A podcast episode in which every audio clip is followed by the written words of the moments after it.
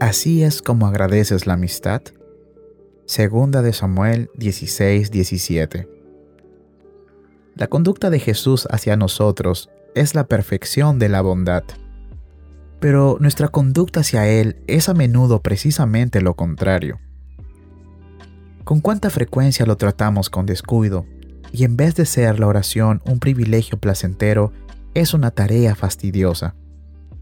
¿Con cuánta frecuencia desobedecemos sus preceptos u omitimos llevar a cabo los deberes que conocemos y admitimos? ¿Con cuánta frecuencia dudamos de su amor, desconfiamos de su palabra y nos quejamos de lo que hace? ¿Con cuánta frecuencia alentamos la carne, la cual Él nos mandó a mortificar? Le damos preferencia al mundo, al cual Él nos ordenó renunciar, y nos rendimos ante Satanás, a quien Él nos ha exhortado a resistir.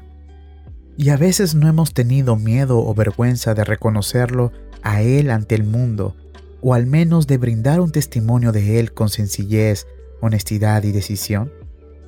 Es muy posible que nuestras mejillas se sonrojen de vergüenza y nuestro pecho se llene de confusión. Si nos preguntan respecto a nuestra conducta hacia nuestro benigno y misericordioso Redentor, busquemos nuevamente las muestras de su amor perdonador y en el futuro cuando estemos a punto de caer en tentación o de ceder a algún pecado, preguntemos a nuestra conciencia, ¿así es como agradeces la amistad? Ciertamente, si no fuera yo tan malvado y vil, no podría su amistad retribuir. Y si Él no fuera el Dios de gracia, me regañaría y me echaría de su presencia.